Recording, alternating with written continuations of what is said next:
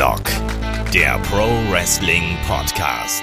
Ja, hallo und herzlich willkommen zu Headlock, dem Pro Wrestling Podcast, Ausgabe 503. Heute mit dem Rückblick zu WWE Crown Jewel 2022. Mein Name ist Olaf Bleich, ich bin euer Host und bei mir da ist der Kai. Wunderschönen guten Tag, Kai. Hallo. Ja, es ist mal wieder soweit.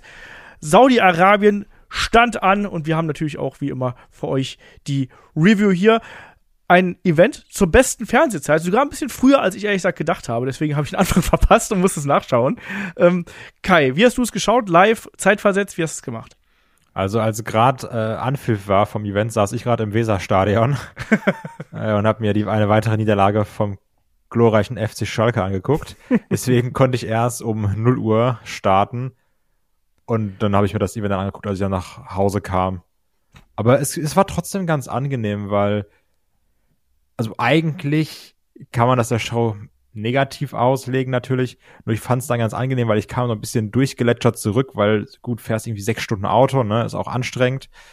Und dann sitzt du da und dann kannst du die Show so ganz plump durchlaufen lassen. Das, das war ja so richtiger Berieselungskontent. Ja, es war nichts Anspruchsvolles, was wir da gesehen haben. Sehr viel Story-Fortsetzung, sehr viel Cliffhanger auf das nächste Aufeinandertreffen. Da werden wir gleich drüber reden. Ähm, an der Stelle erstmal ein ganz, ganz großes Dankeschön an den Markus, der uns mal wieder eine riesengroße Spende in den Topf geworfen hat. Vielen Dank dafür. Also Kai, äh, crazy Typ, oder? Also ja, also das wirklich vielen, vielen, vielen Dank. Das ist schon, schon doll. Lieben wir. Ja, genau. Und ähm, ja, also Dankeschön da nochmal für, ne? Und äh, ich weiß, du liebst unseren, unseren Content, bist auch Supporter und so, aber trotzdem ist das nicht selbstverständlich. Deswegen hier nochmal das große Dankeschön an der Stelle. Ähm, wer noch mehr Content von uns haben möchte, kann natürlich gerne bei Patreon und bei Steady vorbeischauen. Ähm, da geht's jetzt in der kommenden Woche dann eben auch ordentlich rund. Da haben wir unter anderem erstmals ein Interview auf Lager. Also der Markus Gronemann hat mit Axel Tischer gesprochen. Ähm, das werden wir nächste Woche dort haben. Wir werden No Holds Bad da haben. Wir haben diesmal das Magazin ein bisschen früher, weil der Shaggy nicht anders kann. Deswegen gibt es das Magazin schon am Dienstag nach Raw. Das schließt quasi dann hier ganz hervorragend an diesen Podcast an. Und ja, unterstützt uns sehr gern, wenn ihr äh, mehr Content haben möchtet und noch mehr auf die Ohren haben möchtet. So, Kai, aber ich würde sagen, dann starten wir einfach durch. Es ist äh, Sonntagnachmittag. Da ist auch bald Zeit für Kaffee und Kuchen eigentlich, wenn man so ehrlich ist. Ne? Oder der Advents Zeit für Pizza. ja, mal gucken. Äh, bei, bei, uns gab es gestern schon, anlässlich äh, Crown Jewel, gab es gestern schon Gyros-Teller, richtig schön, ganz zünftig. Naja, auch das gehört dazu. Ähm, ja, steigen wir doch gleich ein bei Crown Jewel, nämlich in die Card äh, selbst, weil die Kickoff-Show, die ist äh, vernachlässigbar und erstmal, Kai, wie hast du hier Stadion wahrgenommen, das Drumherum wahrgenommen? Wie hat dir Titus O'Neill als Anheizer hier, als Global Ambassador gefallen im äh, quasi Starttrailer, den wir hier gesehen haben? Ja, soll er machen. War ein, ein Starttrailer. Also ich hatte so das Gefühl, dass sie so ein bisschen auch in dieses WrestleMania-Setup gehen wollten, mit dem wir hypen uns jetzt. Und es ist ja auch gefühlt seit Jahren die WrestleMania Stage mit dem Pyro und diese vier Pfeiler drumherum. Aber sonst eigentlich alles wie immer, oder? Ja, hat sich äh, zumindest äh, sehr stark danach angefühlt. Ähm, war ja zum ersten Mal hier in einem anderen äh, Stadium, ne? war ja im Masso Park. Da gehen, glaube ich, knapp 25.000 Leute rein, recht gut gefüllt. Ähm, wir müssen jetzt nicht schon wieder über die äh, Probleme mit äh, Saudi-Arabien sprechen, mit Crown Jewel. Also wir wissen, WWE verdient sich eine goldene Nase an dem ganzen Ding. Die verdienen mit ein paar Events mehr als mit der WrestleMania-Historie quasi komplett. Ähm, es ist halt eben, wie es ist. Und dann bekommen wir eben auch im Opener gleich eines der Matches, auf die wir uns beide, glaube ich, am meisten mitgefreut haben. Wir bekommen gleich Bobby Lashley gegen Brock Lesnar. Und ich habe im Matchverlauf, das Match war ja nicht besonders lang mit knapp sechseinhalb, sieben Minuten, habe ich noch gesagt, Mensch, das ist ja genau dieses, äh, diese Art von Match, die ich angedeutet habe in der Preview. So ein bisschen Goldberg gegen Brock-Style, also es geht gleich sofort zur Sache. Also Lashley wartet gar nicht, es gibt sofort ein Spear, es geht ähm, nach draußen, es gibt mehr Spears und Brock muss quasi aus der Defensive herauskämpfen, kontert immer wieder, ähm, landet dann aber auch im Hurtlock, mehrfach. Und dann am Ende ist es dann gar nicht mehr so Brock Lesnar Goldberg-mäßig, sondern es ist fast so ein bisschen, ich sag mal, Roddy Piper Bret Hart-mäßig, weil da befindet sich dann Brock Lesnar im Hurtlock und stürzt sich aus der Ringecke ab und rollt Lashley ein Und dann ist das Ding hier, dieser Heavyweight Clash, den ich haben wollte, der ist dann auf einmal durch so einen simplen Einroller vorbei, Kai. Ich war ehrlich gesagt so eine Mischung aus erbost und enttäuscht. Also ich glaube, Einroller ist das, ist die falsche Bezeichnung hier, weil er ganz plump auf Lashley drauf liegt. So. ähm, ja, also grundlegend hatte ich mit diesem Ablauf schon meinen Spaß, weil wir wussten alle, es wird jetzt hier kein Wrestling-Lecker-Business, es wird dieses klassische Finisher, Signature-Move gebashe und das ist auch vollkommen okay. Also da, da habe ich gar kein Problem mit. Das Komische ist dann hier nur, oder das ist ein Problem, was ich auch im weiteren Verlauf dieser Card habe. Das war dieses typische Finish. Ja, jetzt steht's 1-1 und es gibt noch ein Match. Ja. Und das halt, hast du hier eben gemerkt. Also es, es war recht 0815 klingt zu negativ, weil dafür, ja, es ist absolut nichts Wildes, aber ich mochte mit den Spears und den German Suplex und das ist vollkommen okay. Also, das, das erwarte ich, wenn ich die beiden sehe. Das möchte ich auch ein Stück weit sehen. Ne? Ja. Nur, man hat sich dann vielleicht hier insofern mehr Match gewünscht, dass es dann einfach klarer ist. Und nicht dieses Inhalte-Ding, weil sind wir mal ehrlich, von den sechs Minuten war, glaube ich, auch dann ein ganzer Sechstel, ein ganzes Sechstel, wenn nicht sogar ein Viertel Hurtlock. also, das ist ja. so ein bisschen das Problem. Wir hatten natürlich auch noch, bevor die Glocke geläutet hat, eine Minute Action. Aber es ist dieses klassische Same Old, weil das wird auch im nächsten Match wieder ähnlich sein, dass die ihre Signature Finisher Moves raushauen bis zum geht nicht mehr. Nur es war sehr hinhaltemäßig, was das Ende angeht. Ja, und ich frage mich jetzt, also, dass das hier jetzt eine Fortsetzung gibt, da muss man keine Propheten für sein, weil jetzt haben wir 1-1 und irgendwie ist es immer unausgeglichen zwischen den beiden, so in dem Sinne. Und wir brauchen jetzt dieses eine große Match, was wir haben. Ne? Also unausgeglichen im Sinne von, immer ist einer super dominant und der andere gewinnt halt durch widere Umstände. Beim ersten Match war es eben ähm, Bobby Lashley durch einen Eingriff von ähm, Roman Reigns und jetzt hier war es eben Brock Lesnar durch, ja, wie Meller so schön sagen würde, umpummeln. Ne? Also ja. das, finde ich, trifft hier auch ganz gut. Ich fand das bis dahin auch echt unterhaltsam, weil das war genau das, was ich sehen wollte. Ich wollte genau diese großen Aktionen sehen, haben wir schon angesprochen. Ich fand nur das Ende dann so, ah, ne, das fühlt sich eben dann nicht so wertig an. Und ich hoffe, dass wir jetzt dann auf einer anderen Bühne, vielleicht beim Rumble, vielleicht auch erst bei WrestleMania oder wie auch immer, dass wir dann wirklich mal so ein gebt uns dann doch endlich mal dieses große Match, was wir uns erwarten. Wir gehen hier immer wieder, also man, man, man hält uns hier immer die Karotte hin und gerade dann, wenn man so ein bisschen abgebissen hat, dann zieht man sie wieder weg und sagt, nee, Übrigens, beim nächsten Mal könnt ihr das versuchen. Und hier hat man es ja auch noch durch die ähm, Attacke nach dem Match untermauert, wo dann Lashley auch wirklich nochmal Brock Lesnar angegriffen hat, nochmal einen Hurtlock. Und ich muss ja mal sagen, also Brock Lesnar kann das ja super verkaufen. Also sowohl von der Mimik als auch allein dadurch, dass der immer so schön rot anläuft, oder? Das nimmt man ihm sofort ab, dass er da ohnmächtig wird und dass fast der Kopf platzt. Ja, ja, und dass, dass er dann so halb am Sterben ist, ne? Also, genau. Das, das mag ich schon ganz gerne, aber das ist das, was wir immer gesagt haben. Brock Lesnar kann verdammt gut zählen, wenn er Bock hat. Ja. Nee, und deswegen, das war an sich erstmal ein solider Opener mit einem sehr unterwältigenden Finish, so würde ich es einfach mal äh, sagen. Ja, dann gab's Trailer zur Survivor Series zu Liv Morgan, die gar nicht auf der Card gewesen ist. Meine Freunde haben mitgeschaut und meinen so, Olaf, sag mal, was ist denn jetzt mit der, mit der Frau, die wir da gerade gesehen haben und der alleinerziehenden Mutter und alles? Ich so, ja, schade. so. Ähm, interessanter wird's dann vielleicht im anschließenden Interview, weil da haben wir Alexa Bliss und Asuka im Interview mit Baron Sexton. Das an sich wäre jetzt nichts Besonderes, die haben auch nichts Besonderes gesagt. Aber Kai, es gab eine wunderschöne Andeutung im Hintergrund. Na, wird da die Alexa wieder zum Bray Wyatt, zu Uncle Howdy oder zu wem auch immer überlaufen? Ich hoffe einfach nicht. also, ich habe es gesehen und habe mir nur gedacht, oh nein, das war doch schon mal ganz schlecht. Ich habe auch keine Lust auf diese Psycho-Alexa Bliss. Das hat mich dann beim letzten Mal zu sehr genervt. Hat zu viel kaputt gemacht. Da habe ich keinen Bock drauf. Aber es scheint so, als würde es vielleicht passieren es sieht sehr, sehr stark danach aus. Ich gehe auch davon aus und wer weiß, wir haben immer noch das Stichwort Wild Six im Hintergrund, wer weiß, vielleicht baut man da ja schon so ein bisschen was auf.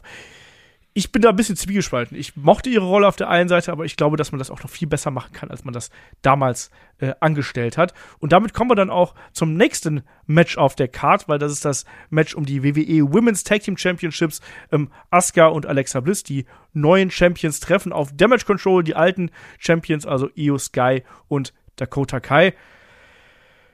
Ja, ich sag mal, es war am Anfang ziemlich holprig. Ähm, es gab eine längere Phase, wo ähm, Asuka bearbeitet worden ist. Gerade das Knie wurde in Mitleidenschaft gezogen. Das hat sie am Ende aber total vergessen. Dann ist sie wieder eingefallen, dann hat sie wieder vergessen und so weiter und so fort. Und ganz am Ende gab es dann auch noch das Eingreifen von Nikki Cross, die dann hier den ähm, Neckbreaker vom dritten Seil gegen Alexa Bliss gezeigt hat. Und dann, ja, konnte Dakota Kai hier pinnen. Und wir haben die heiße Kartoffel, Kai.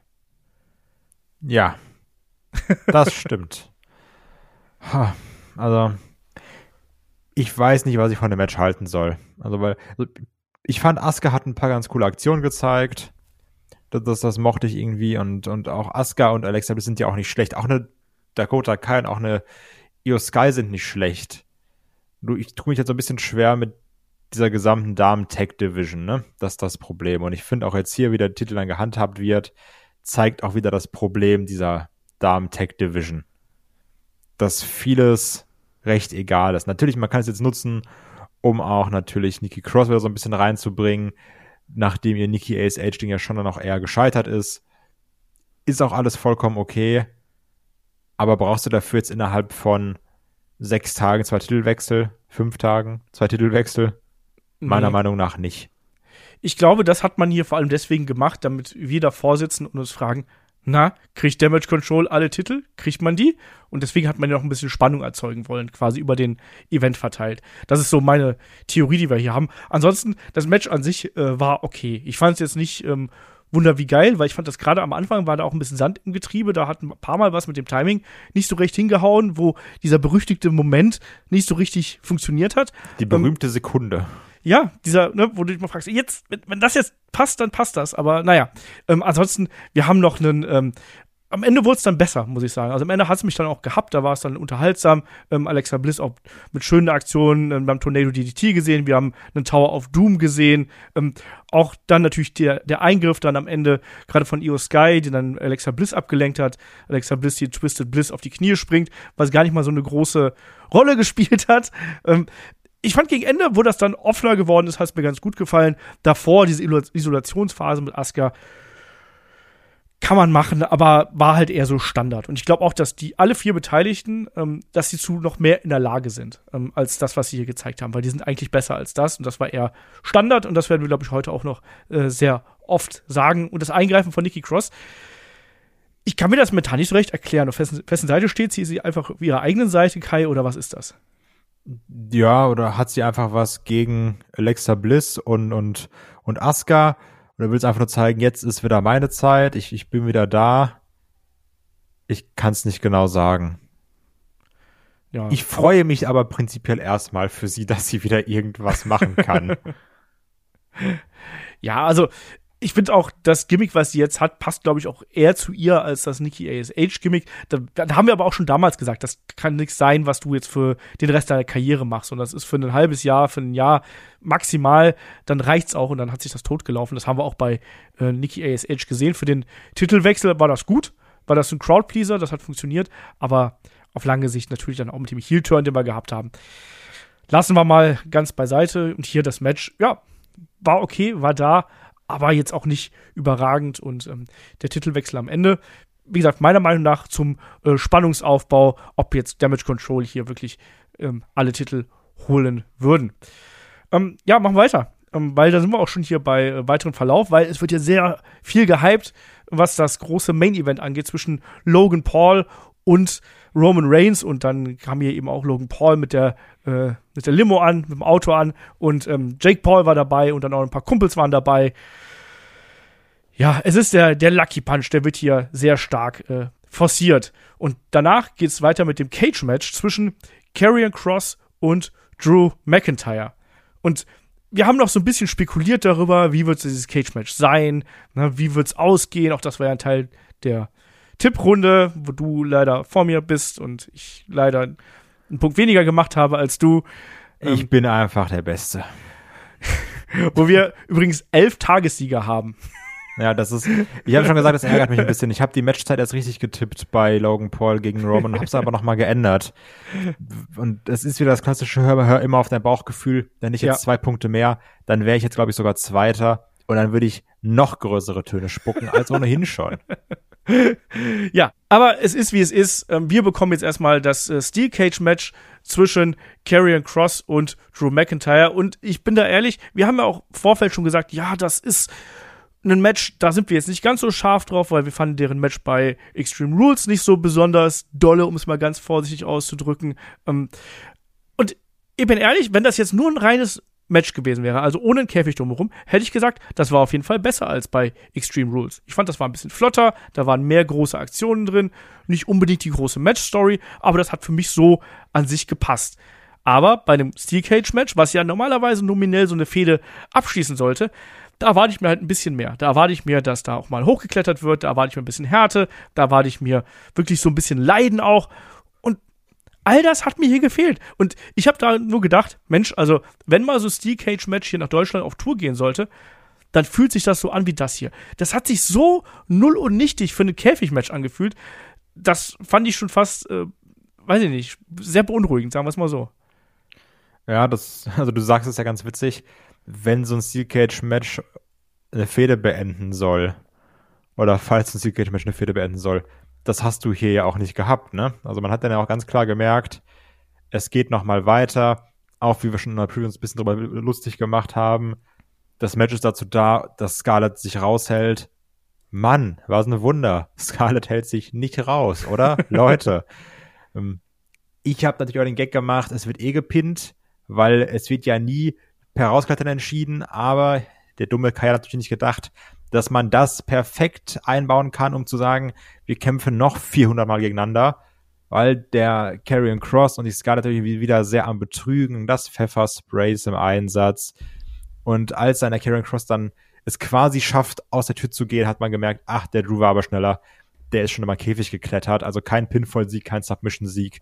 Spricht sehr dafür zu sagen, egal von wem, du hast mich nicht clean besiegt. Es geht weiter, wir kämpfen nochmal gegeneinander. Es steht sowieso 1-1. Also auch hier geht wieder Crown Jewel ganz klar in Richtung Rubber Match beim nächsten Pay-Per-View. Und es, ich finde es immer schwierig, an dieses Match nicht voreingenommen ranzugehen, weil es ist kein Wunder. Ich finde Karrion Cross stinke langweilig. Und das Komische ist, dass der jetzt in so einer Massephase ist und so aufgedunsen und dick im Gesicht ist, ne? hilft seinem Look auch nicht, finde ich. Aber klar, du musst ja, ne, geht ja nicht anders. Du musst ja erstmal breit werden, um dann wieder abzunehmen. Ist ja auch okay. Trotzdem sieht er so sehr aufgeschwemmt aus aktuell. Ganz komisch. Und dieses ganze Ding hier, das war, wie du sagst, so Standard. Das war ein komplett standardisiertes Steel Cage Match. Und ich habe natürlich auch gelesen, dass Drew McIntyre heftigst krank gewesen sein soll. Ja, zur also Ehrenrettung, die, ja, ja. Die, die Grippe. Aber gut, ich sag mal, Michael John hat auch sein Flu-Game in den Playoffs gehabt, ne, und da trotzdem rasiert. Also Drew McIntyre mal ein bisschen zusammenreißen nächste Mal. Aber sonst ist es, ja, wie du sagst, House-Show-Match. Ganz ehrlich. Also, ich wertschätze den Einsatz der beiden, dass sie sich Mühe geben. Und ich mochte auch diesen Superplex-Spot vom Käfig, das war ganz cool. Trotzdem holt mich nie ab. Ja, also mir ging es, wie gesagt, auch ganz genauso. Ich hatte äh, hier wirklich diesen. Also ich finde, das, es hatte einen besseren Matchfluss gehabt. Also das war, das war ein bisschen flotter als, als das Match zuletzt zwischen den beiden. Da war auch ein bisschen mehr Energie mit, mit drin, auch dann schon zu Beginn. Gerade wenn Drew McIntyre am Ruder gewesen ist. Ich fand es übrigens schön, wie auch, ähm, ich glaube, Wade Barrett war es, so ein bisschen betont hat, ja, also Karrion Cross, der ist ja eher so ein langsamer Methodiker, ne? Der, der überstürzt nichts, ne? Und du musst, ähm, darfst dich nicht von seiner Langsamkeit mitziehen lassen, sozusagen, weil dann hast du schon verloren.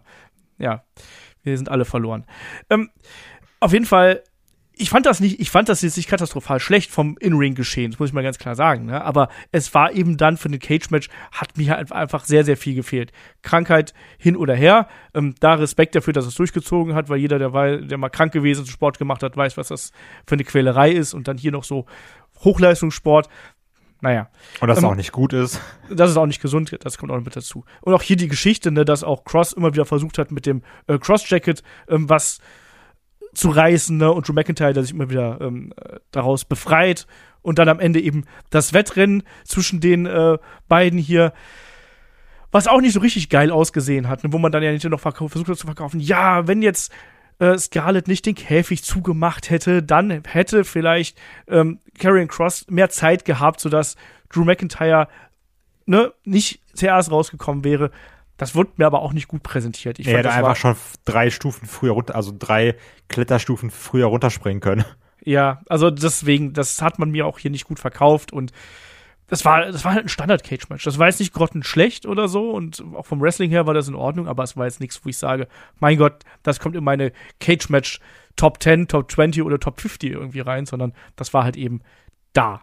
Ne? Und wie du schon richtig gesagt hast, auch da wieder riecht alles sehr, sehr stark nach äh, Verlängerung natürlich der ganzen Geschichte hier, ähm, dass Karen Cross quasi nur ganz knapp nicht verloren hat.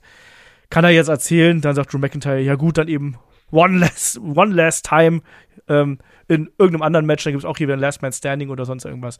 Und wir werden es dann sehen, wie das weitergeht. Nee, und auch den Einsatz von dem Pfefferspray fand ich hier so doof. Gro großes Kompliment übrigens an den Ref, finde ich, der draußen das Pfefferspray abbekommen hat und es verkauft hat, als wäre er gerade mit einer Pumpgun umgeschossen worden. Das mochte ich. Einsatz war da. Genau. Der Wille, der Wille und äh, der Einsatz war da. Ja, dann geht's nochmal Backstage. Wir sehen ähm, zwei große schwarze Autos. Da ist die Bloodline drin, kein äh, Sami Zayn, wie wir schon ähm, angesprochen hatten. Und dann Byron Saxon, der hier einen O-Ton haben möchte und wegen dem One Lucky Shot. Und die Bloodline geht einfach nur an ihm vorbei. Paul Heyman macht das, was wir auch gut können, nachäffen. Ne? Das sind wir auch Experten drin. Das stimmt. Und äh, am Ende dann eben noch äh, Solo Sikoa, der hier einen bösen Blick zuwirft. Ja. Und dann sind wir auf dem Weg in Richtung Six-Man Tag Team Match. Wir haben den OC, AJ Styles, Luke Gallows, Carl Anderson gegen den Judgment Day. Finn Bella, Damian Priest, Dominic Mysterio, begleitet natürlich von Rhea Ripley. Ähm, Kai, Rhea Ripley hier mit Anspielung auf Beth Phoenix, wie sie äh, gesagt hat. Wie hat ja. das Outfit gefallen? War Beth Phoenix-mäßig. Ich glaube, sie hat sogar getwittert, Rest in Peace. Da ja. ich auch gedacht, okay, gut. Klare Ansage natürlich.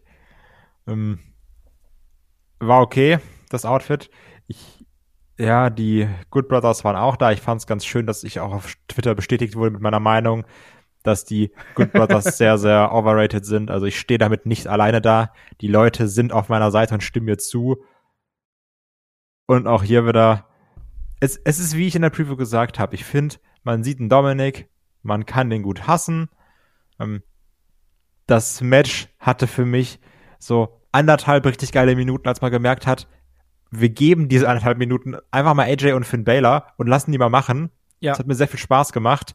Leider war es sehr kurz und dann kam Damien Priest rein und der Club und dann war wieder alles kaputt. Deswegen können wir keine schönen Sachen haben.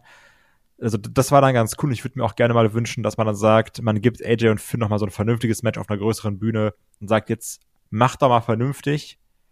Das, das würde mich freuen. Aber sonst hier in dem Ding, es war auch wieder vorhersehbar, oder? Also auch, also ich fand Damien Priest war hier gar nicht so verkehrt. Der, der, hat mir ganz gut gefallen, wie er mal so reingesprungen ist und seine, seine Aktion da durchgebracht hat. Er gerade auch so in Tag-Team-Manövern mit, mit Baylor zusammen. Das mochte ich. Carl Anderson war auch da. Luke Gallows auch. Das war schon okay. Das nee, war also, auch, was die gemacht haben. Aber die haben halt eben keine flashy Offense so wirklich, ne? Außer dem ja, aber das, Magic also, Killer. Mann, guck dir ein Match von denen an. Das ist immer das Gleiche. Da ist kein Unterschied drin. Dann witzig war, wo es diesen ähm, Double-Handed Chokeslam gab von Luke Gallows gegen Dominic, der sehr blöd aussah, weil Dominic ihn so komisch angesprungen ist. äh, wie so ein Kind, was auf den Arm möchte. Das, das fand ich ganz, ganz witzig. Wir hatten noch einen merkwürdigen Moment, wo äh, äh, Gallows aufgeräumt hat und Finn Bella irgendwie so in seine Faust reingelaufen ist und auf der anderen Seite des Rings wieder rausgeflogen ist. Da habe ich mich auch gewundert, was das gewesen ist. Ja, ich dachte auch erst, er wäre da mit dem Kopf so komisch gegen Seil geknallt, aber ich weiß es nicht. Ich hatte irgendwie auch kurzzeitig Angst. Ja. Aber sonst war es das, was, was man erwartet hat, oder? Also, Rhea Ripley ist der Difference Maker. Ja. Und fertig.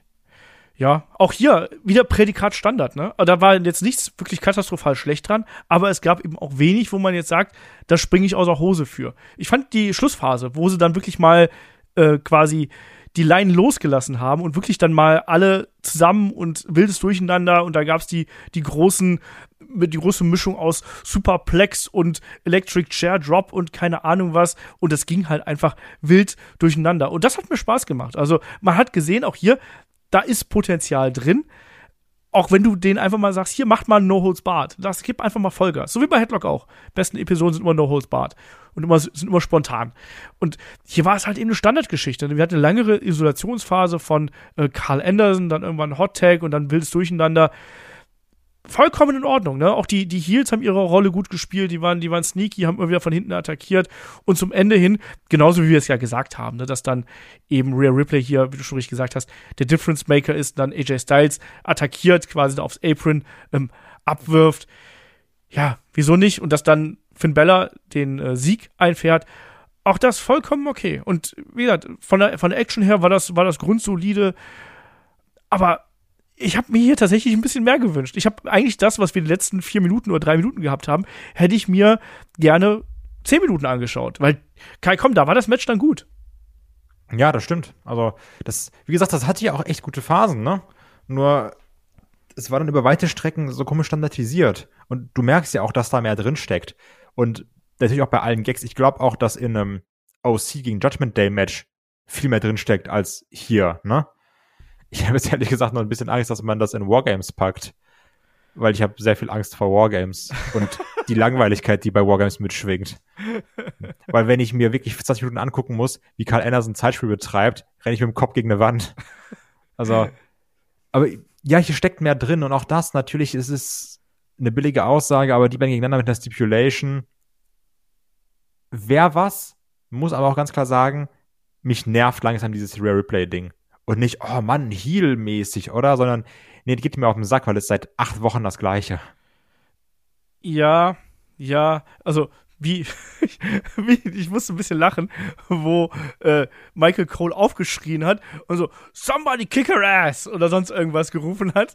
Da, da muss ich wirklich lachen. Und es muss jetzt auch irgendwann mal, muss jetzt der Punkt kommen, dass da ein Gegengewicht zukommt. Weil immer, wenn, es ist sie, sie verprügelt die Männer und die Männer immer so, nee, hu, das darf ich nicht, das geht nicht, ne? Ähm, dann hoffe ich einfach, dass dann jetzt demnächst Edge und Beth Phoenix dann wieder dabei sind und das war so ein Gegenpol einfach dazu haben, dass wir sie da auch wieder aktiv im Ring sehen, weil ich mag die Rolle, die sie spielt, aber du hast schon vollkommen recht, es ist halt immer dasselbe. Es ist immer dasselbe und dadurch wird es langsam langweilig und dadurch verliert sie dann eben auch wieder an äh, ja, Faszination oder an Reiz einfach. Aber ich finde nach wie vor, dass sie das mit ihrer Mimik und dem Drumherum, das macht sie gut. Also da bin ich auf jeden Fall dabei. Auf jeden Fall hier gewinnt der Judgment Day dann am Ende per äh, Pinfall von Finn Bella an AJ Styles nicht gerade überraschend, wenn man ehrlich ist. Und ja, machen wir äh, weiter. Wir äh, bekommen dann ein weiteres Video von jemandem, der nicht dabei ist, nämlich von Seth Rollins. Und dann sind wir hier auf dem ganz, ganz großen Match unterwegs, lieber Kai. Braun Strowman gegen Omis. Genau, wir haben Omis gegen Braun Strowman und ganz wichtig, Omis ohne MVP, weil auch er natürlich als, so wie ich es gelesen habe, als Moslem, der da zum Atheisten wurde, da nicht gern gesehen ist. Nicht gern gesehen heißt, das ist da einfach strafbar. In einem wunderbaren Land Saudi-Arabien. Deswegen MVP hier nicht dabei. Und da, das Match war anders als erwartet. Insofern, dass ich nicht dachte, dass Owens die ganze Zeit das Match alleine dominiert und Strowman mal ein, zwei Aktionen durchbringt. Ähm, aber es ging mit seinen Minuten eine okaye Länge. Owens natürlich wieder seine limitierte Offense durchgebracht, obwohl der Big Boot schon sehr fies aussah, wo er wirklich, glaube ich, Strowman einfach ins Gesicht getreten hat. Das sind die Sachen, mich abholen. Das, das mochte ich dann natürlich wiederum. Aber an sich, also, ich, also, wrestlerisch nichts, worüber man reden muss.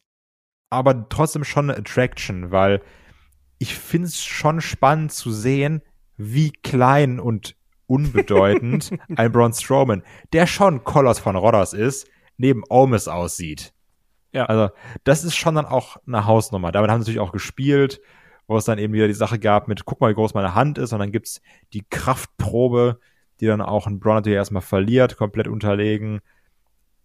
Ja, und dann schmeißt Omis den von A nach B, rennt hinterher, zeigt seinen Splash.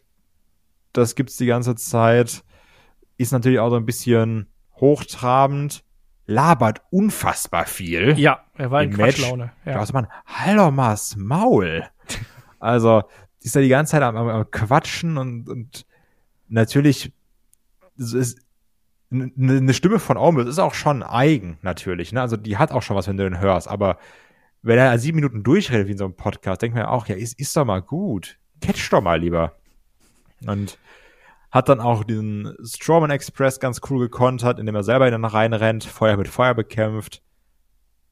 Ja, und am Ende gab es dann Running Power Slam und Braun Strowman hat gewonnen. genau. Wie ich gesagt habe, also Running Power Slam will ich sehen, den habe ich bekommen. Ja, ansonsten, du hast es jetzt zusammengefasst, ne? Also, ähm, man hat hier Omis maximal gut aussehen lassen. Braun Strowman am Ende mit seiner Aktion, die er durchgebracht hat, das hat dann eben den Sieg gebracht. Es war halt schon sehr langsam, ne? Also, das war halt schon sehr zäh und nicht besonders schön anzuschauen, teilweise auch. Ähm, also, auf jeden Fall, wie du schon richtig gesagt hast, ne? Also, so als Attraktion finde ich das vollkommen okay. Deswegen ist auch gut, dass das nur sechs Minuten gehabt hat, weil die sechs Minuten haben sich auch wie lange sechs Minuten angefühlt. Und dann am Ende Braun Strowman gewinnt das Ding. Du hast alles gesagt. Ich muss dazu nicht nochmal was, ähm, was erzählen. Aber auch hier habe ich ein bisschen das Gefühl, dass man sagen kann, ja, das geht nochmal weiter und dass Omus einfach sagt, ich habe dich die ganze Zeit dominiert, ne, und du einmal hast du Schwein gehabt und dann habe ich halt nicht aufgepasst so ungefähr. Und der MVP war ja nicht da. Ne? Wegen dem, wenn der dabei gewesen wäre, der hat mir den richtigen Tipp gegeben. Irgendwie so. Oder? Also für mich riecht das auch wieder nach Fortsetzung. Ja, ganz klar. Also auch das Ding hier. Weil ich habe ja, eigentlich habe ich dich dominiert, du hast nur Glück gehabt. Und dann sagt Strowman, ja, aber dann nächste Mal habe ich nicht Glück und mach dich so platt. Und dann sagt Ormus, okay. Und dann gewinnt Ormus und dann sagen sie, ah, Mist, jetzt steht 1-1, müssen wir nochmal gegeneinander kämpfen. Herr Triple ja. H, was bucken Sie da gerade? Nee, also, aber das ist jetzt mal bei, bei allen Gigs natürlich, das ist das, was wir immer gesagt haben, wenn wir meinen, Crown Jewel ist eine glorifizierte Hausshow. Weil das wirkt hier eben so, ne? Ja. Nichts wirkt hier wie irgendwie ein Finale, wie ein Ende, wie ein Abschließen, sondern alles wirkt wie Zeitspiel, außer das Main Event, was halt generell nur Zeitspiel ist, bis man dann wieder einen, in Anführungsstrichen, vernünftigen Gegner für Roman hat. Ja.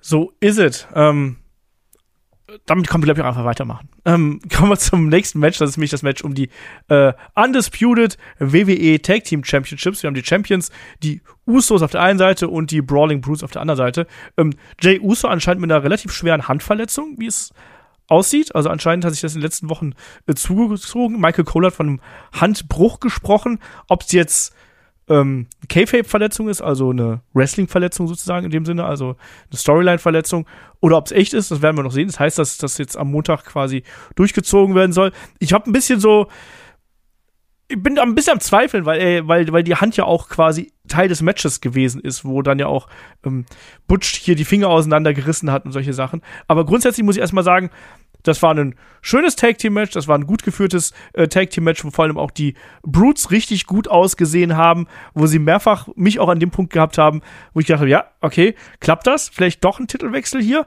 Und mhm. was ich auch mochte, war, dass man hier die Sache mit Seamus nochmal mit in das Match integriert hat, ehe es dann am Ende dann doch diesen großen 1D vom äh, zweiten, dritten Seil gegeben hat, den ich auch übrigens ganz cool fand. So insgesamt aber ein schönes Match. Wie hat's dir gefallen? Ja, also hätte für mich sogar gerne noch ein bisschen länger gehen können. Ja. Ich hätte auch gerne die 15 Minuten mitgenommen. Die hatten trotzdem, also die haben die 10 Minuten sehr gut gefüllt. Also auch gerade was du ansprichst mit diesen Near Falls oder auch mit, mit äh, Gedenken an Papa Seamus. Also ich denke da gerade an den White Noise von Rich Holland, wo ich wirklich kurz dachte, jetzt ist es das, weil ja auch, also es war ja auch dieses klassische Bild einer Finishing-Sequenz in einem, in einem Tech-Match, weil Pete Dunne bzw. Butch hat dann ja auch den anderen Uso festgehalten und dachte, das, das ist es jetzt. Und dann gab es dann aber eben diesen Kickout, also das war, das war sehr stark, das mochte ich. Ähm, aber auch so die Splashs von den Usos und wo dann noch unterbrochen wurde von Rich Holland, glaube ich, das Cover gegen Butch. Also die zehn Minuten haben sie hier wirklich genutzt und das auch komplett. Die Schläge natürlich, diese 10 Beats of the Bell irgendwas, ich verstehe nie genau, was sie sagen. Bowery, irgendwie sowas, keine Ahnung. Ich verstehe immer Bellrum. Okay. Also man weiß es whatever. Die zehn Schläge von Seamus. Genau. Die es dann, dann gab. So, also all, alles solche Sachen. Das hat Spaß gemacht. Ich bin wirklich überrascht, wie gut auch ein Rich Holland hier seine Rolle gefunden hat. Das hätte ich nie im Leben gedacht, bin ich ganz ehrlich. Aber ich finde, es funktioniert. Ich mag die, die Brawling Bruce als Team. Ich hätte mir ehrlich gesagt sogar, oder ich würde mir sogar wünschen, dass sie innerhalb der nächsten Monate die Bells bekommen weil das wäre ganz toll und dass man nicht den Weg geht und sagt, ja, die sind zwar gut, aber wir geben die Bells Logan und Jake Paul, weil cool, oder? das da, wird ja noch ein bisschen dauern, bis äh, Logan Paul, glaube ich, wieder aktiv ja, in den Ring steigen kann. Das, das stimmt natürlich. Da, da hat er dann selber für gesorgt. also, also mit Pech nicht, ne? Also das kein böses Blut in Richtung Logan Paul, weil der ist nämlich ein super Typ, wie wir alle wissen. Und sein Bruder noch viel besser. Egal, anderes Thema, das kommt später. genau. Ähm, zurück zu dem Match hier. Auch was du gesagt hast, diese, diese, diese Finishing-Sequenz mit dem Super D1, 1D, das mochte ich auch, das sah ganz cool aus. Das wirkte auch wie ein vernünftiges Finish, wo du sagst, okay, ich kann jetzt verstehen, dass jetzt vorbei ist. Das, das war ganz sinnig, also. Und, Entschuldige, wenn ich das Wort falle, ich finde das auch wichtig, dass man hier so ein super Ding ausgepackt hat, weil das auch noch mal Butch und Rich Holland noch auf eine höhere Stufe stellt. Weißt ja, genau, du, dieses, wir müssen was krasseres machen als sonst, damit wir die jetzt besiegen können. Genau das, genau das, weil davor gab es ja schon die Superkicks und keine Ahnung was. Und wie gesagt, ich fand, das war von vorne bis hinten ein richtig gutes Tag-Match. Mich hat das echt gut unterhalten. Das war jetzt keine Ringpsychologie sondergleichen, aber es waren einfach zwei Teams, die gut miteinander gearbeitet haben, die schnell miteinander gearbeitet haben, wo jeder gut ausgesehen hat und äh, auch, wie du schon richtig gesagt hast, Rich Holland und Butch die funktionieren gut zusammen. Ne? Du, hast den, du hast den kleinen, verrückten, ähm, spektakulären Butch, der dann auch mal einen Moonsault springt oder halt eben Finger auseinanderreißt. Und dann hast du halt eben den großen Bull mit Rich Holland, der dann da aufräumt und auch einfach mal beide durch die Gegend wirft. Das ist doch cool. Also, äh, ich finde das gut, in welche Richtung diese Gruppierung jetzt einfach gegangen ist. Und das Match absolut sehenswert. Und genauso wie du schon gesagt hast, ich hätte auch gerne noch mal zwei, drei, vier, fünf Minuten mehr von gesehen. Allein, dass du noch mal so eine so eine Runde gehabt hast, ne? weil hat er funktioniert. Gerne nochmal, gerne länger. Ja, ganz genau. Und mein Problem ist natürlich, dass es hier ein bisschen blöd war, weil jetzt am Horizont schon quasi die Paarung feststand mit Usos gegen New Day um ja. den Rekord. Das war ein bisschen blöd.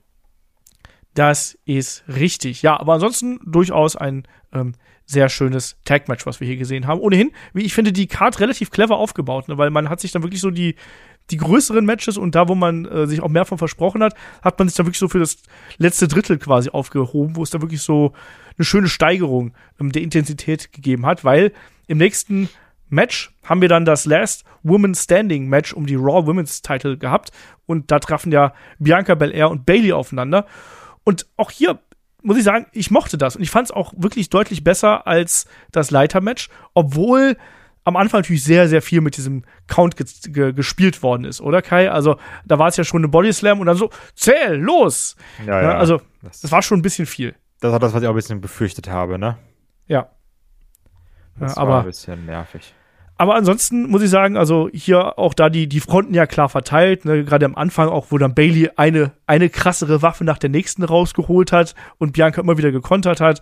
Ähm, und dann am Ende, wo das Ding einfach, ja, komplett aus den Fugen gelaufen ist mit dem Golfkart und ähm, dem Brawl auf der Rampe und wie ich finde einem relativ äh, kreativen Finish mit äh, wo es erst den KOD von Bianca Belair gegeben hat und dann wurde Bailey einfach mal in die Leiter gestopft und unter den Turnbuckle geschoben, sodass sie da nicht mehr rauskam.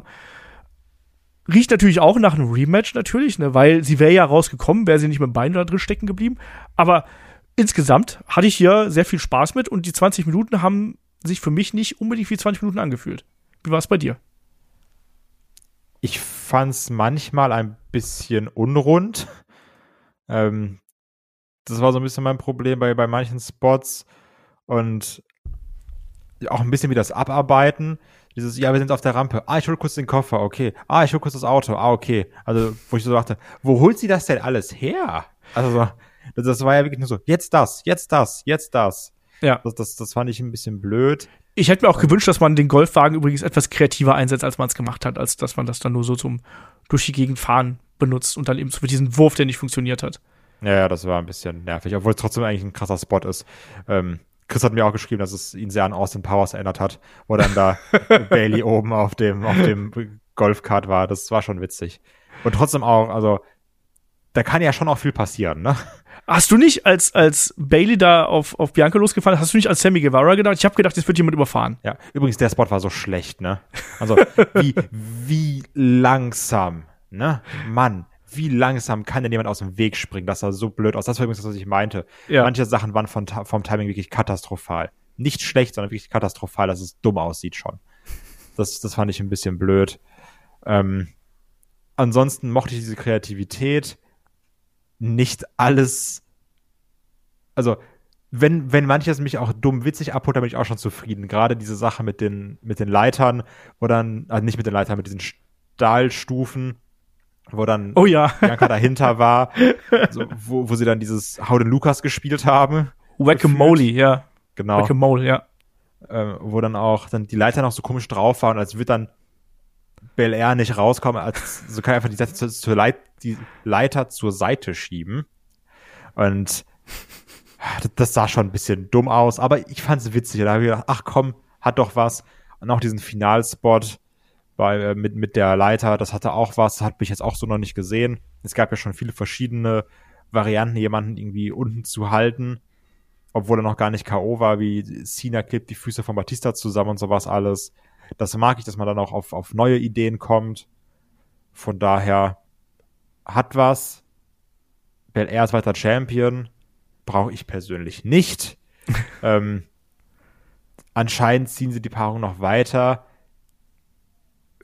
finde ich von, finde ich sogar okay, wenn ich ehrlich bin. Und was ich ganz interessant fand, ähm, was auch jemand der Discord geschrieben hat, dass er diese Candlesticks als Waffe richtig blöd findet. Und da haben aber auch die ganzen Leute dann direkt widersprochen, was ich ganz gut fand, weil es gibt genug Bilder und auch Berichte von Mella, die zeigen und sagen, wie asozial diese Dinger zwiebeln. Das ist nicht so ein bisschen, oh, hier, ich hau mal ein bisschen zu, sondern das ist schon auch mit Stream auf dem Rücken bis zum geht nicht mehr. Und das ist schon ordentlich, was da zwiebelt. Also das ist nicht nur Effekthascherei mit der Waffe, sondern das tut schon verdammt weh, das muss man nochmal ganz klar sagen.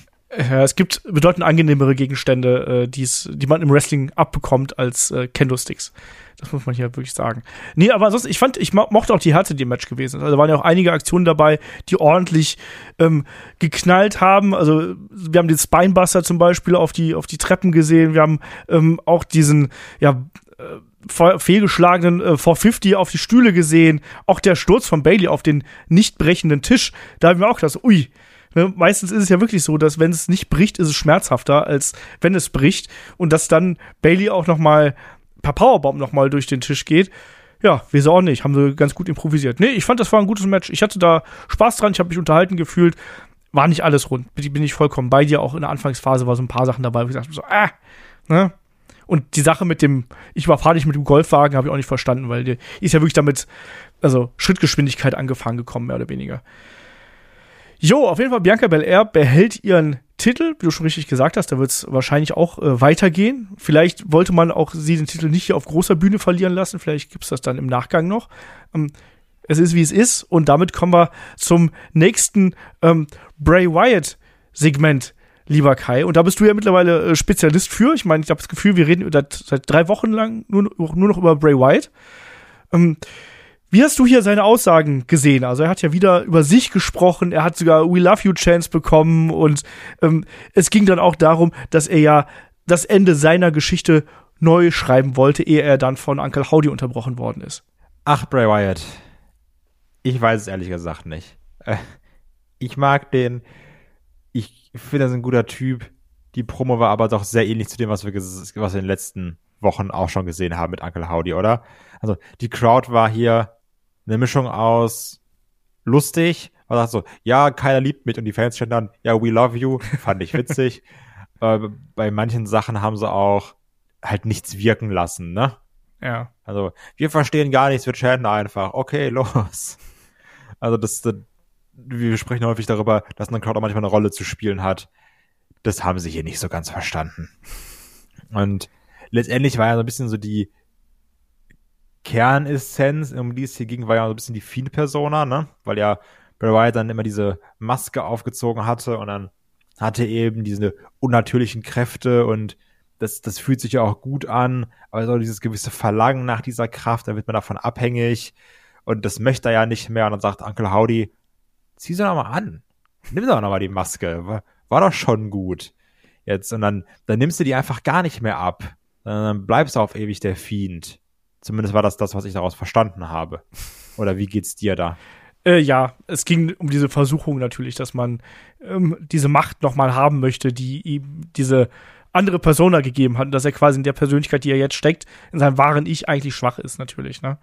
Ähm, ja, war da, ähm, aber auch da es wird langsam Zeit, ist ja auch so ein bisschen Aufbau gewesen. Ne? Bei SmackDown ging es ja auch darum, dass, da hat er sich ja noch zurückgehalten, als er da von diesem Crewmember ähm, unterbrochen worden ist. Und jetzt hier kommt quasi dieses, ja, willst du nicht manchmal böse sein, so wie, wie, wie, wie am Freitag, ne? Hättest du dem nicht lieber ein paar reingehauen? Hättest du nicht gern diese Macht wieder, die du vorher gehabt hast? Nicht, dass er dem jetzt keiner hätte reinhauen können, aber da wollte er es ja einfach nicht. Aber darum geht's gerade, ne? Es geht um dieses in Versuchung, in Versuchung bringen und trotzdem darf da durchaus jetzt mal äh, äh, was passieren und äh, da auch mal eine kleine Auflösung ähm, rauskommen. Und mal gucken, wen wir da noch sehen. Also wir auch in dem, in dem Trailer war ja auch Frau, eine Frau zu sehen. Wer weiß, ob das eine von den Wild Six ist oder ob das eine sehr krass geschminkte Alexa Bliss gewesen ist. Wir werden sehen. Ähm, ansonsten jetzt aber der große Story-Fortschritt auch jetzt nicht da, oder? Nee, nicht wirklich, oder? Also hat uns nicht schlauer gemacht. Kein Stück. Kein Stück. Außer, dass Uncle Howdy so ein bisschen, ja, wie gesagt, so, so dieser, dieser Verführer ist, der, der, der das Böse versucht, in Bray Wyatt rauszukitzeln. Ich glaube, so kann man es äh, ganz gut sagen. Ja, und jetzt äh, sind wir dann beim Main Event angekommen, lieber Kai. Wir haben das Match ähm, um die Undisputed WWE Universal Championship vor uns. Roman Reigns, begleitet von Paul Heyman, trifft auf Logan Paul. Jake Paul noch backstage erstmal. Ich habe ja gedacht, er kommt äh, mit ähm, seinem Bruder hier zum Ring. Die Fronten waren hier klar verteilt eigentlich, Kai, oder? Waren sie das? waren sie das? Weiß ich nicht. Also, ich muss auch sagen, dass ich nicht immer unterscheiden konnte zwischen Logan oder Roman Chance. aufgrund des ähnlichen Klangs. Ich meinte auch mit den Fronten eher hier so im Sinne von, eigentlich ist ja Roman hier als klarer Favorit in die ganze Geschichte reingegangen und Logan ähm, ja hier als, als Underdog in die ganze Story. Und das hat man ja gerade am Anfang das sehr stark stimmt. genutzt. Ja. Ne? Man hat es ja wirklich benutzt, dass quasi Roman eigentlich überlegen sein müsste, dass Logan aber auch die entsprechenden Aktionen hat, um das zu kontern, ne? wo er dann einfach mal Roman ausgehoben hat, hier mal ein Fireman's Carry oder da mal einen Wurf oder sonst irgendwas und bis dann ähm, Roman einfach mal die Schnauze voll gehabt, einen aufs Maul gehauen hat und Logan dann eben auch ja die äh, ja auch seine, seine Spezialwaffe hier immer wieder ausgepackt hat. Also wir haben eine lange Zeit gehabt, wo Roman wirklich sehr dominant gewesen ist und Logan Paul eher so die, die Comeback-Moves gehabt hat. Aber was man halt eben sagen muss, ähm, wenn Logan Paul so streitbar und problematisch diese Persönlichkeit absolut ist, genauso wie sein Bruder, der noch problematischer, der noch problematischer ist, ganz genau. Ähm, aber also im Ring ist ja schon jemand, der wirklich dafür, dass er gerade mal dreimal im Ring gestanden hat, extrem gut abliefert, auch was die Ausführung angeht. Der hat so einen, äh, zum Beispiel bei diesem ähm, Gutfriend Suplex, den wir gesehen haben, der hat einen krassen Snap da drin. Also der wirft den ja wirklich mit einer Leichtigkeit durch die Luft, genauso auch wie die, wie diese Athletik, die er dann auch mitbringt. Und wenn wir uns dann noch vor Augen führen, dass der arme Kerl sich auch noch äh, irgendwann im Match, ich muss auch sagen, ich habe es nicht genau gesehen, wo das passiert ist, auch noch das Knie zerschossen hat und sich jetzt einen Kreuzbandriss und Meniskusriss zugezogen hat und dieses Ding trotzdem durchgezogen hat mit allen spektakulären Aktionen, Frog Splash, Dive nach draußen und keine Ahnung was. Also von der Leistung, nicht unbedingt von der Persönlichkeit, aber von der Leistung von ähm, Logan Paul muss man hier halt absolut den Hut ziehen, oder? Ich frage mich da übrigens, wie er das gemacht hat. Also, weil ich kenne das immer nur von Kollegen. Also, ich sag mal, Kreuzband ist ja so klassische Kreisliga-Verletzung auch, ne? Ähm, die halt sagen, wenn dir das Kreuzband reißt, du traust dich nicht mal aufzutreten. Also, weiß ich nicht, ja. ob man da einfach sagt, so, yo, hier hast du nochmal ein paar Painkillers für unterwegs, falls du sie brauchst. ähm, weil Kreuzband also, ist halt schon eine verdammt heftige Verletzung. Ich glaube, hast du das nicht auch schon mal? Ich hatte das auch schon mal. Ich habe es auch im Discord geschrieben. Ich muss sagen, ich hatte, bei mir war es so, ähm, als ich mir das Kreuzband gerissen habe, hatte ich einen kurzen stechenden Schmerz. Der, der hielt so für eine Minute oder so und danach war ich wieder schmerzfrei und konnte laufen. Echt? Ja. Krass. Deswegen, das ist, das, das muss ist sehr, sehr unterschiedlich, wie da die, die Verletzungssymptome ausfallen. Ne? Also ich bin ja auch wirklich da quasi in die äh, in die Notaufnahme dann irgendwie zwei Tage später gegangen, weil ich dachte, ich, ich lasse es mir lieber mal nachprüfen und ich wollte dem Arzt nicht glauben, dass ich Kreuzbandriss hatte, weil es ah, sich okay. nicht so angefühlt hat. Okay, dann ist das schon wirklich auch bei Leuten unterschiedlich, ne? Also nichtsdestotrotz schmälert das natürlich nicht die Leistung, nee, überhaupt das also durchzuwirken, ne? Also, also vor allem, äh, was halt das Problem ja, wenn das ist, wenn das Kreuzband nicht heil ist, ähm, das Knie wird halt weich. Also du hast, du hast, du hast, ich hatte die ganze Zeit das Gefühl gehabt, das ist eigentlich okay, aber es hat nicht diese Stabilität. Und mhm. natürlich bringen die Jungs eine andere Muskulatur mit, die das ein bisschen kompensieren kann. Aber es ist halt fernab von dem, was also zu was das Knie eigentlich zu leisten imstande ist. Ne? Und das ist die große Gefahr ja auch, wenn du einen Kreuzbandriss hast, dass du dann vielleicht sogar weitermachst, so ähnlich wie das jetzt Logan Paul hier gemacht hat, und dass du dadurch dann, äh, dass du nicht diese Stabilität im Knie hast, dir noch eine ganz andere, schlimmere Verletzung noch mit dazu zuziehst. Ja, Ja. Also deswegen in diesem da, Fall, also, dass er direkt drei mitgenommen hat, vielleicht. ähm, aber auch so wieder, es ist natürlich so, also, weil, also ich finde immer den, den, diesen Vergleich ein bisschen hart, wenn man gedacht so, ja, Dominic Mysterio, der ist schon so lange dabei und der kann irgendwie nichts und Logan Paul macht hier sein Match und ist gut. Ich finde es immer noch ein Unterschied, ob du sagst, ich lerne jetzt X Moves auswendig oder ich verstehe, wie ich selber ein Match worken kann. Ne? Also ich finde, das ist trotzdem immer ein Unterschied. Man muss hier aber auch sagen, alles, was er macht, sieht verdammt gut aus. Sieht sinnig aus, der bumpt stark, der bringt ja dieses Charisma mit, dass er auch mit der Crowd worken kann. Ähm, auch wenn die Crowd auch da nicht so viel Bock hat, manchmal einfach. Aber was man, glaube ich, nicht ihm vorwerfen kann, sondern eher der Crowd. Ähm, diese ganzen Sachen, dann die Moves, die er selber macht, sehen heftig aus. Und dann hat der Typ noch, wenn du siehst, was der für Moves nimmt und springt, auch anscheinend auch Eier aus Stahl. Also das ist schon sehr interessant. Natürlich dachte ich auch so, das ist eine Sache, die geht durchs Internet. Und zwar, als dann Logan Paul einfach die Buckshot Lariat gezeigt hat. also das, das sagt, das fand ich schon sehr, sehr witzig. Und das ist ja auch eine Sache, die wir so gemerkt haben, so in seinen Matches, die er macht, man sieht immer, welche Moves er sich drauf geschafft hat, ne? Hier war es dann eben die Buckshot Lariat, dann war es natürlich noch der Superman Punch, den er sich drauf geschafft hat, und die Switch in Music, weil wir auch gesehen haben, er wurde natürlich auch von Shawn Michaels mit trainiert. Ja, er hat ja sogar quasi die äh, Offense von Shawn Michaels übernommen, weil die erste Super, äh, der erste Superman Punch, den er gezeigt hat, war er dieser Diving Dieser Vorarm. Flying Vorarm, genau, und dann dieser Genau. Kip-Up und Ja. dann, Genau. ja, das, das war dann schon ganz, ganz, ganz cool. Das mochte ich auch. Und das hat natürlich auch einen gewissen Charme. Äh, dann auch, was natürlich nicht fehlen darf, weil gegen Miss hat das schon gezeigt, du musst es natürlich nochmal zeigen, legt Roman aufs Kommentatorenpult, springt dann da auch wieder ein Frog Splash durch, sogar mit sich selbst relativ gut filmen, aber ich habe das Video gesehen. Das sah schon auch gut aus, wirklich. Ähm, das mochte ich dann natürlich. Dann diesen anderen Frog Splash, den er im Ring gezeigt hat, der, also wo er wirklich die Beine komplett auseinander gemacht hat, sondern nicht sich zusammenziehen, sondern die Arme so zwischen die Beine und die Beine auseinanderstrecken dabei. Wie Lowdown quasi, aus. wie D'Lo Brown das früher gemacht hat, ja. Also, wir dürfen auch nicht vergessen, es gab noch den, den großen den, den, Eingriff hier. Haben wir am Ende natürlich noch gehabt, ne? Wo dann erst die Ja, Usos hier die Kollegen von Logan Paul verdroschen haben, wo dann äh, auch noch äh, Jake Paul mit rausgekommen ist, dann die Usos verhauen hat. War das nicht ein bisschen too much? Also Nee. waren, waren die Pauls hier ein bisschen zu dominant? ja, war doch genau das, was man erwartet hat, oder? Also, letztendlich, die haben halt diese zwei Hampelmänner von dem kaputt gehauen. Dann kann eben Jake Paul rauskommen, der natürlich der heftigste Boxer der Welt ist. Ähm, der anscheinend auch, ne, ist alles kontrovers. Die einen sagen so, die anderen sagen so, mir ist es scheißegal. Ähm, kommt dann eben raus, knockt die Usos aus, dann kommt Solo Sikoa raus, der auch ein gutes Standing bekommt in der Bloodline.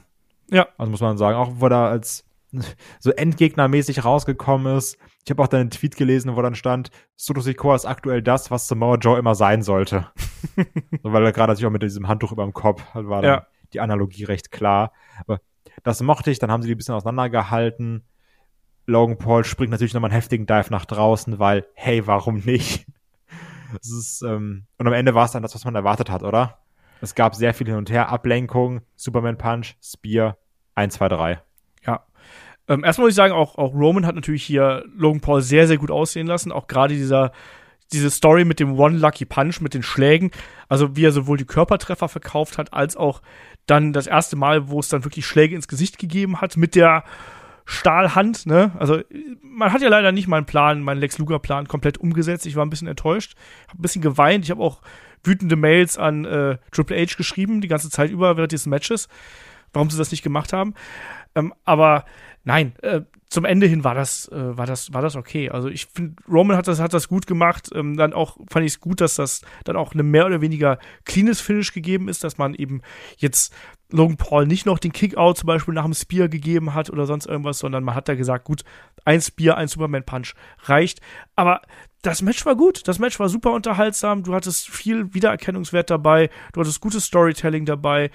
Ähm, klar, wäre Logan Paul ein geborenes Babyface, würde das vielleicht hier noch besser funktionieren, glaube ich, weil viele Leute im Publikum mochten den ja einfach nicht. Und ich glaube, das hätte noch besser funktioniert und hätte auch für mich besser funktioniert, wenn ich den Typ wirklich mögen würde, um es mal so auszudrücken. Ähm, aber dem, ich kann da nichts nichts zum Match an sich kann ich halt nicht viel Negatives sagen. Das war ein echt gut, äh, gutes Match. Ich fand das am Ende ein bisschen zu viel. Also mit den Kumpels, die dann verhauen worden sind und dann noch mal Jake Paul. Jake Paul hätte ich nicht gebraucht. Also bin ich ehrlich, brauche ich nicht. Der kann gerne woanders bleiben, aber der muss nicht da auch noch rumspringen. Aber ähm, du hast mir ja auch gleich geschrieben, so, ja, äh, demnächst Tag Team Match oder bei WrestleMania oder sonst irgendwas gegen die Usos. Also, wenn Logan Paul bis dahin wieder fit ist, pff, WWE wäre doof, wenn sie da nicht was versuchen würden, ne? Also, oder? Ja, ich glaube es halt auch, dass sie das Ding mitnehmen. Dass er da nochmal eingesetzt wird. Ähm, ich weiß nicht, wie er dann dabei, also wie, wie dann ein Jake Paul dahinter stehen würde, ne? Also, keine Ahnung, wird man sehen, wie viel Mühe er sich dabei geben würde, dann ob er sagt, ich, ich mache dann doch lieber mein Boxen. Aber man merkt ja, die beiden sind halt Draws, ne? Die ja. machen ihre Boxkämpfe, die machen das, die machen hier die großen Sachen. Ähm, die Leute haben da Interesse dran. Ja. Ja. Und, was ich da mal noch mal sagen muss, also weil ja immer sagen, ja, und Triple H ne, mit Saudi-Arabien und so, und wird er denn sowas machen? Hier mit Jake und Logan Paul? So, na klar, weil es, weil es zieht, weil es Quote zieht, weil es äh, Interesse zieht, weil es mehr Augen auf das Produkt richtet. Der war und, ja auch im Podcast von Logan Paul und sowas alles, ne? Also, ja, eben. Also, die sind da halt schon recht dicke und die arbeiten da eng zusammen und ähm, da wird sich nichts dran ändern. Genauso auch mit der Sache mit Saudi-Arabien. Der Vertrag läuft eh noch sechs Jahre oder sowas. Also von daher nicht mit so Illusionen spielen. WWE verdient sich da so die goldene Nase von, dass Triple H, der kann da nicht sagen, nö, ich mag, ich will jetzt nicht mehr. Ne? Genauso kann er nicht sagen, nee, so ein Deal mit Logan Paul, den, den will ich auch nicht. Und der spricht ja in höchsten Tönen von dem. Ne? Wenn man nach der Pressekonferenz mal sich die Reaktionen anschaut von Triple H auf Logan Paul, der ist ja äh, Logan Paul Fanboy Nummer eins, so übertrieben formuliert, ne, wo er sagt, ja, hier, der, der will das und ähm, der trainiert da hart für. Und das sieht man ja auch, ne? Also, und der bringt eine natürliche Begabung mit, um die ihn viele Wrestler, die viele, viele Jahre gearbeitet haben, wirklich beneiden. Das muss man ganz klar mal sagen. Also, der hat echt gutes Material für einen Wrestler und auch wenn hier vieles durchchoreografiert gewesen ist, wahrscheinlich, Nichtsdestotrotz, also die Athletik, die kannst du nicht durchchoreografieren, dass ja. du mit dem Kreuzbandriss mal eben übers Top Rope springst und solche Sachen, ne? Also ich würde sagen, und dann auch halt das genaue Springen und das sichere dabei ja. und also ne, das, wie gesagt, das eine ist, wie ich den persönlich finde, das andere ist, aber wenn jemand sagt, das ist nicht gut, dann nee, dann ist es Quatsch. Ja. Ne? Also das eine ist objektiv, das andere subjektiv und objektiv ist das verdammt stark, was er macht. So, man, also ich gucke mir das an, na, natürlich ist das kein Wrestling, Wrestling, wo du sagst, oh, die gucken, ja, da hat Chain Wrestling, geiler Griff und Konter in Konter. Hier ist ganz viel Zeitspiel mit Taunten, Posen machen, warten, wenig Aktion, ne? Also, ja. du kannst das Match auch sehr schnell runter erzählen, wenn du sagst, was passiert ist, weil da passiert eben nicht viel in diesem Match. Aber das, was passiert, sieht gut aus.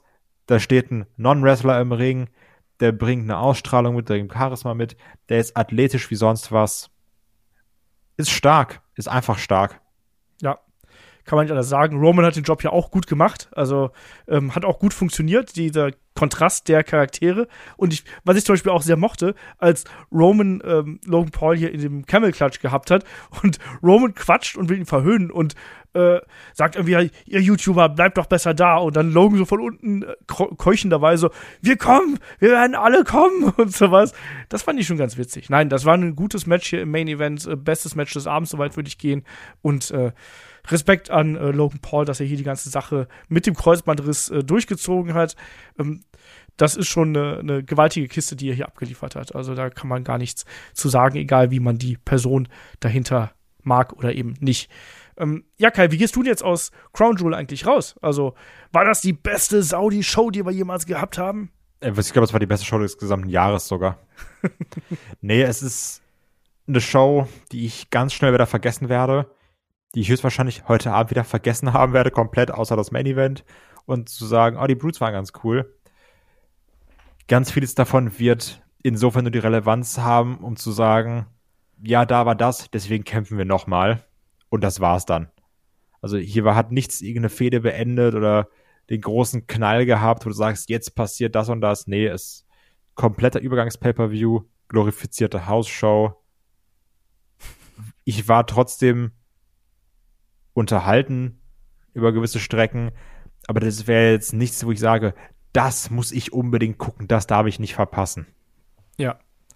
Ging mir ganz genauso. Also das war alles okay, aber es war wenig dabei, was dann über die Stufe okay drüber gekommen ist. Es wurde gegen Ende stärker, also auch ähm, das Tag-Match, dann äh, Bianca gegen Bailey und dann eben der Main Event.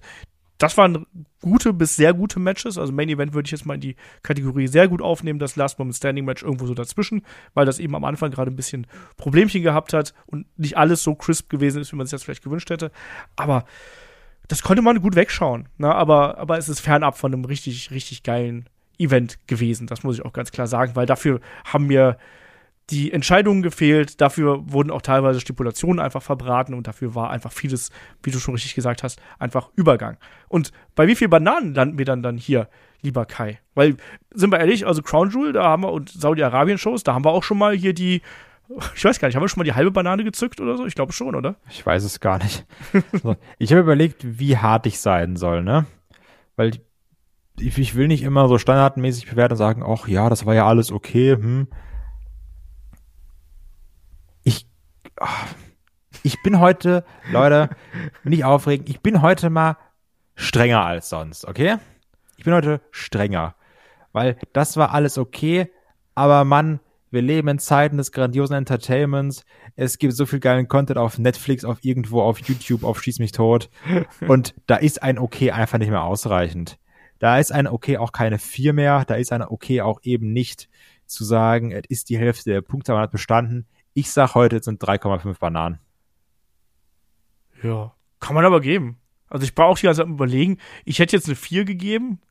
So ich, eine 4, ich wollte auch eine 4 geben, aber ich dachte, nee, es ist, es ist nicht die Hälfte der Punktzahl. ich gebe jetzt einfach mal eine 4, dann bin ich heute mal gnädiger. Ähm, ich bin heute nicht böse, ich bin gut gelaunt, es ist Sonntag, da äh, darf man doch ruhig mal ein bisschen netter sein ich fand, das war eine, insgesamt eine unterhaltsame Kiste, aber eben mit wenig Spitzen ähm, nach oben. Aber es ist eine Show gewesen, die konnte man relativ locker, flockig äh, wegschauen und hat eben dann auch gerade gegen äh, Ende noch mal ein paar richtig gute Matches geboten bekommen. Nee, deswegen, vier ist okay, vier ist okay, das gleicht das auch, das Ende gleicht für mich den Anfang wieder aus, wo ein paar schwächere Sachen dabei gewesen sind und äh, so ist es dann. Aber Kai, dann sind wir an der Stelle, glaube ich, auch durch, oder? Oder willst du noch, äh, hast du noch ein paar Drohnen, die du ausschicken möchtest, dass so, so ein riesengroßes Kai einfach über deine Wohnung vielleicht ertönt? Das war schon cool, muss man sagen. also auch dieses Bray Wyatt-Symbol mit den Drohnen, das ist schon, ich verstehe ja sowieso Technik gar nicht. Ne, ich bin dafür einfach zu doof. Ich check nicht, wie man sowas machen kann. Das war cool. Das war auch, ich, ähm, ihr könnt ja schon froh sein, dass Kai überhaupt heute mit uns podcasten kann oder mit mir podcasten kann, weil der erstmal seinen Rechner von Windows 95 ja jetzt auf Windows 10 äh, geupdatet nach. Ja, ich habe es ganz alleine geschafft. Ich bin wirklich.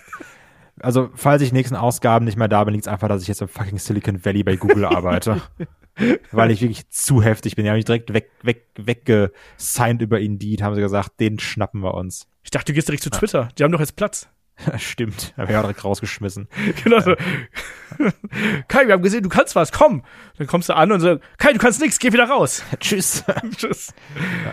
Nee, aber also das mit den Drohnen, das ist ganz cool, das sollte man auch beibehalten für WrestleMania und sowas. Das sind ganz gute Sachen. Ja, ich fand es eine witzige Idee, ehrlich gesagt. Also ich fand es auch ganz nett.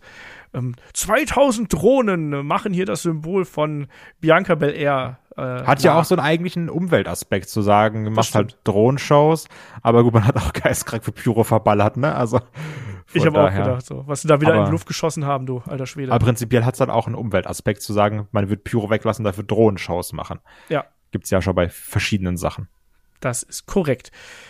Ja, aber würde ich sagen, an der Stelle äh, sind wir durch. Wenn ihr Kai als IT-Manager, IT-Admin äh, vielleicht äh, engagieren wollt, äh, schickt gerne äh, Nachrichten an uns. Fragen at headlock.de. ich leite das ja. gerne weiter. Ähm, Fragen.headlock.de ist natürlich auch das Stichwort. Wir machen kommende Woche einen Fragen-Podcast. Wenn ihr noch Fragen habt, fragen.headlock.de ist die eine Stelle. Ansonsten kommt gerne auf den Discord oder postet die Fragen auch gerne bei YouTube in die Kommentare. Ähm, dann nehmen wir die auf. Wir nehmen den Podcast am Freitagabend auf. Also bis dahin bitte schön Fragen schicken. Und wer es nicht äh, getan hat, der bekommt irgendwie einen Eintrag ins Klassenbuch. So. Ja. ist das nämlich. Und dann mache ich jetzt auch an der Stelle äh, den Deckel drauf. Kai, es war mir wieder mal ein Fest, den Sonntag hier mit dir zu verbinden und äh, nicht zu vergessen auch mit euch da draußen. Ich hoffe, ihr habt auch ein bisschen Spaß und wir hören uns dann am kommenden Sonntag hier im Wochenend-Podcast, im Fragen-Podcast wieder. Macht's gut, bis dahin. Tschüss. Tschüss.